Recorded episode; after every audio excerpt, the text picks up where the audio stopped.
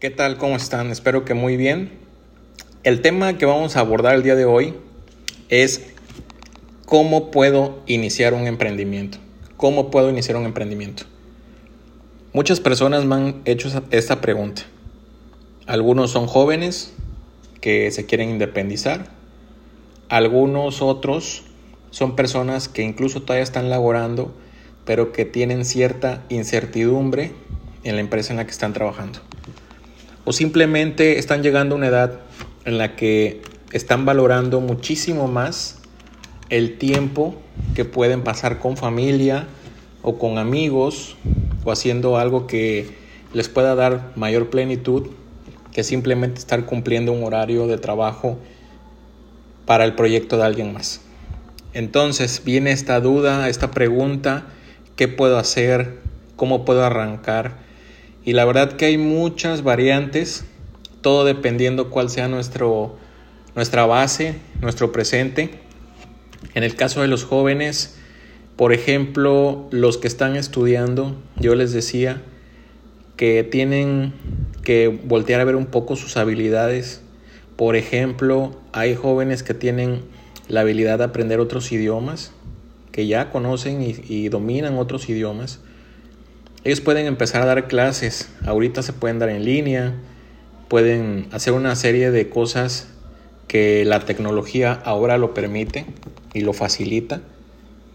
Otros saben tocar algún instrumento, guitarra, piano, y ellos también pueden empezar a dar clases particulares con las debidas medidas de, sanitarias, etc.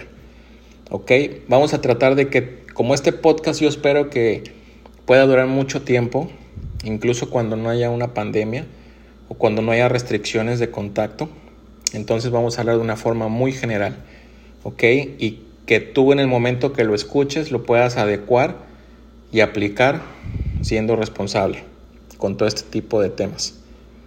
Y en el caso de los empleados que están todavía trabajando, que a lo mejor ya son padres de familia pues fíjense que hay una, hay una forma muy, muy fácil de, de arrancar y que a mí me encanta y que es a través de negocios que ya comprobaran su éxito. Y esto es o puede ser un negocio de multinivel, un negocio de una marca ya reconocida, de un producto ganador o simplemente distribuir algo que otra persona ya se tomó el tiempo y el esfuerzo y la inversión para poder producirlo. Porque si tú estás ocupado en un empleo, estás ocupado con tu familia, eres ama de casa o eres estudiante y tienes mil materias que, que pasar, etc. Realmente no sería muy buena idea estar buscando inventar la rueda o el hilo negro. Perderías mucho tiempo en tratar de encontrar ese producto que no existe. Y la verdad es que la mayoría de las cosas ya existen, pero a lo mejor no todos tienen acceso a ellas. Y hoy por hoy la mercadotecnia está más enfocada en que estos productos que a los cuales no se tenía acceso ahora sí lo tengan. Por ejemplo, antes era muy complicado tener acceso a un celular. Solo los altos ejecutivos, empresarios o personas con mucho poder adquisitivo lo tenían. Y ahora no. Entonces estas empresas de telefonía o de electrónica se dieron a la tarea de poder hacer llegar este tipo de aparatos a cualquier persona, ¿no? Incluso hay, tú sabes, hay celulares súper baratos accesorios, etcétera, al alcance de cualquier persona.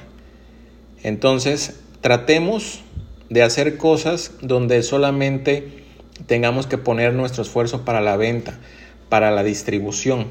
De hecho, hay productos que ya se venden por sí solos, pero necesitan que alguien los esté ofreciendo. ¿A qué me refiero con esto? No quiero eh, causar una confusión. Por ejemplo, un cargador de celular de X marca o de la manzana ya se vende por sí solo. porque ya se vuelve, ya es una necesidad en el mercado. Pero si las personas no saben que tú lo vendes, definitivamente pues lo van a buscar en otro sitio. Pero a lo mejor tu círculo de influencia, al enterarse que tú tienes ese cargador, pues te lo van a comprar a ti. Entonces realmente tú no estás haciendo la venta o el esfuerzo de venderlo, sino el de distribuirlo, que a lo mejor sería llevarlo, mandarlo, etc. Entonces, es la parte que yo quiero reforzar, que muchas veces nos clavamos en querer inventar algo que ya está inventado.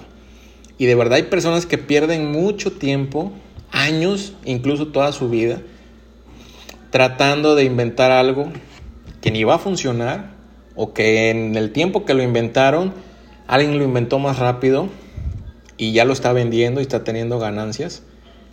No sé si recuerden que había un programa donde un supuesto escritor o productor de cine, él decía, ya tengo una idea, ¿no?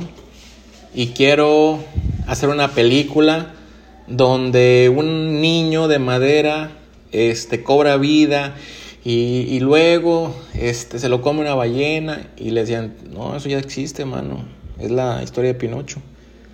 Y él decía, poco ya existe? Está increíble esa historia, debió haber tenido mucho éxito la No, pues de hecho tuvo muchísimo éxito. Todos la vimos. Ay, bueno, voy a seguir pensando. Entonces es un claro ejemplo de esta, esta persona que era un escritor y productor fracasado porque en el intento de querer siempre inventar cosas nuevas, se le iba la vida y todo el tiempo se mantenía sin dinero, sin contratos y fracasado.